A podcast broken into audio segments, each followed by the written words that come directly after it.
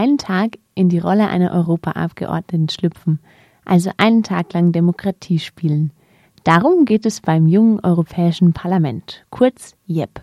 Radio Dreieckland hat das JEP auf seiner Spielwiese, dem Landtag in Stuttgart, besucht. Planspiele sind immer toll, ähm, Politik zu vermitteln, was man in der Schule nicht lernt. Vor allem in einem Europaplanspiel ist wichtig, ähm, wir als äh, JEF setzen uns halt für Europa ein. Das sagte Katharina, eine der beiden Hauptorganisatorinnen des Planspiels.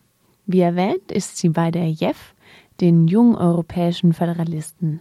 Das sind junge, begeisterte Europäerinnen, die sich zu einer überparteilichen und überkonfessionellen politischen Jugendbewegung zusammengeschlossen haben. Ihr Motto lautet Europa erleben, Europa verstehen, Europa gestalten. Beim Planspiel JEP, also beim jungen Europäischen Parlament, simulierten sie mit Schülerinnen aus Baden-Württemberg das Europäische Parlament. Sie diskutierten in Fraktions- und Ausschusssitzungen einen Berichtsentwurf zur Einrichtung eines Asyl- und Migrationsfonds.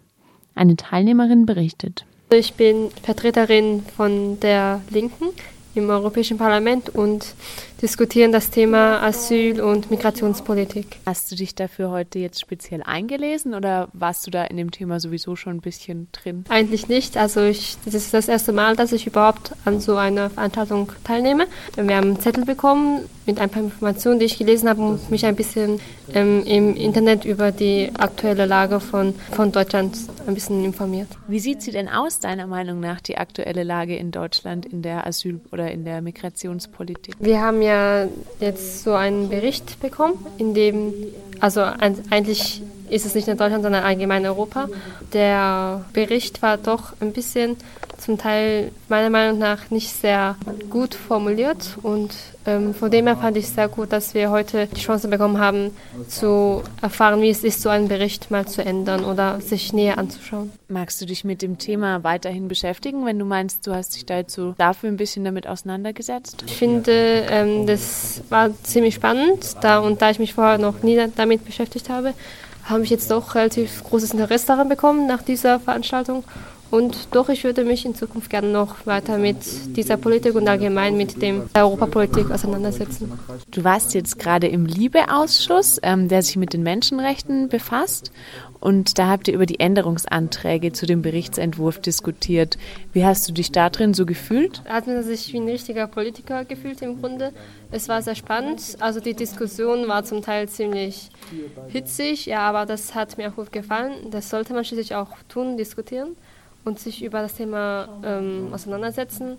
Und ja, es war sehr gut, finde ich. Wart ihr einer Meinung oder gingen die Meinungen stark auseinander? Ähm, ja, also die Meinungen gingen teilweise ziemlich stark auseinander, ähm, da ähm, einige sehr an Menschenrechten gesetzt haben und eine, also die EVP, aber diese Ideale eben als unrealisierbar sah und daher gab es doch ziemlich große ähm, Unterschiede und es war nicht alles im Konsensbereich. Also es gab so auch ziemlich heftige Klüfte. Ein Fraktionskollege von ihr erzählt im Interview. Es sind vor allem Grundsatzfragen und vor allem bei der derzeitigen, also beim derzeitigen Artikel, äh, der gerade angenommen wurde als Änderung, der widerspricht komplett unserer, unserer Partei, also Fraktionsüberzeugung weil er wirklich Europa absolut abriegeln würde, nur Leute reinlassen würde nach Bildungsstandard. Und deswegen bin ich der Meinung, dass wir als Fraktion uns nicht dahinter stellen sollten. Wir sollten uns auch nicht enthalten, sondern wir sollten klar ein Nein dazu sagen.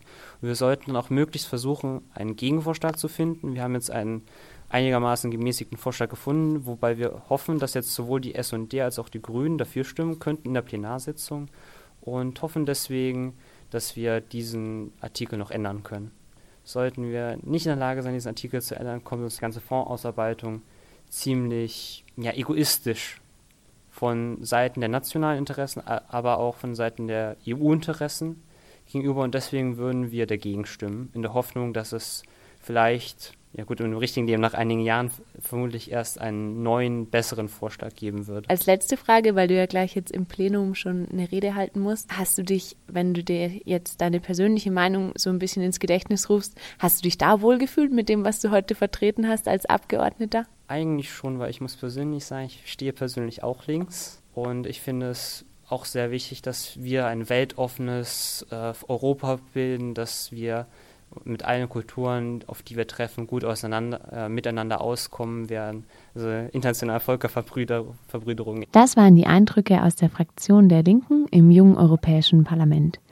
Es wurden in der Debatte aber auch ganz andere, teilweise sehr menschenverachtende Meinungen vertreten. Darüber habe ich mit den beiden Organisatorinnen Katharina und Sandra gesprochen. Wart ihr denn zufrieden damit, wie das Thema behandelt wurde von den Teilnehmerinnen? Ich muss sagen, ich bin vollauf zufrieden.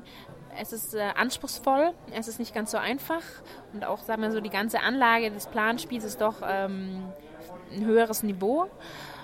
Und ich muss sagen, ich bin sehr zufrieden. Und, ähm, aber es ist natürlich, finde ich, auch ein Spiegelbild der Gesellschaft eben. Und äh, Migration wird sehr kritisch gesehen und das kam eigentlich in Teilen auch vor allem der Debatten auch vor. Ähm, was ich sehr gut gefunden habe, dass es dann so eine Art Ausgleich gegeben hat. Man hat schon, die Schüler haben selber gemerkt, okay, das geht zu sehr in eine Richtung und haben dann gegengesteuert. Aber das, was man eben sieht, ist das, was auch in der Gesellschaft dann vorherrscht. Ne? Das ist ein Spiegelbild einfach. Und wenn dann, also so wie vorhin in der Plenumsdebatte, Sätze fallen wie Abschiebung muss menschlich werden. Was habt ihr da dabei empfunden? Also ich meine, Sandra hat ja schon gesagt, dass das auch so die Gesellschaft widerspiegelt und vor allem als junge, also dass junge Leute sowas sagen, ist äh, erschreckend. Aber das ist dann halt gerade unsere Aufgabe ähm, im, im JEP, im Jungen Europäischen Parlament, diese Sachen dagegen zu steuern und denen aufzuzeigen, dass es andere Perspektiven gibt. Und dass man sich dann vielleicht, nachdem man dieses Sparanspiel gemacht hat, dass man sich eine andere Meinung gebildet hat. Also das äh, ist erschreckend, aber es ist gerade für uns auch die Chance, dann dagegen zu steuern und zu, und zu sagen, nee, schaut doch mal so oder so. Und ähm, das, ist, das ist doch eigentlich ganz anders. JEP ist ja auch dafür da, dass man seine eigene Meinung ähm, stärker herausbildet. Und vor allem, wenn man sich in eine andere ähm, Situation oder eine andere Rolle versetzen muss, dass man dadurch eigentlich mitkriegt, ach ja, das, was ich vorher gedacht habe, das macht eigentlich gar nicht so viel Sinn. Oder eigentlich stimmt, es gibt ja noch andere Sachen und äh, das äh, lohnt sich dann, dann seine Position nochmal zu überdenken. Also ich denke schon, dass es relativ viel gebracht haben, hat. Aber hattet ihr das Gefühl, dieser Aha-Effekt war da? Weil diese Aussagen sind ja am Ende noch gefallen und ich hatte jetzt nicht das Gefühl, dass die so reflektiert waren. Und ich habe so ein bisschen die Angst, dass wenn da sowas stehen bleibt im Raum, Abschiebung muss menschlich werden und das war ja am, gegen Ende der Debatte, die Leute gehen ja jetzt nach Hause und findet da noch kritische Reflexion statt? Ich finde, da gab es einen sehr guten Kontrapunkt in der Abschlussdebatte oder Abschlussworten eben von einem der Teilnehmer, der genau darauf hingewiesen hat. Ähm, wir können nicht in die Köpfe der Leute reinschauen. Ähm, oftmals ähm, sind auch Dinge oder äh, beginnen Reflexionsprozesse erst, sagen wir mal so, ein, zwei Tage später. Ähm, wir haben die Hoffnung, dass sie nochmal drüber nachdenken ich denke doch auch, dass die Debatte doch äh, zwischendurch auch eine Wendung noch genommen hat und dass sich da schon ein paar Leute überlegt haben, nee, ja, das ist eigentlich schon ähm, ziemlich krass, was wir da teilweise gesagt haben. Das wäre natürlich schön, aber es wäre bestimmt auch möglich gewesen, von Seiten der Veranstalterinnen mehr gegenzusteuern. Denn so war mir in dem Bildungsangebot der Menschenrechtsaspekt zu schwach ausgeprägt. Und meiner Meinung nach hätte Mensch die Simulation unterbrechen können, um unter anderem darüber zu reden, dass jede und jeder dort leben kann, wo er oder sie will.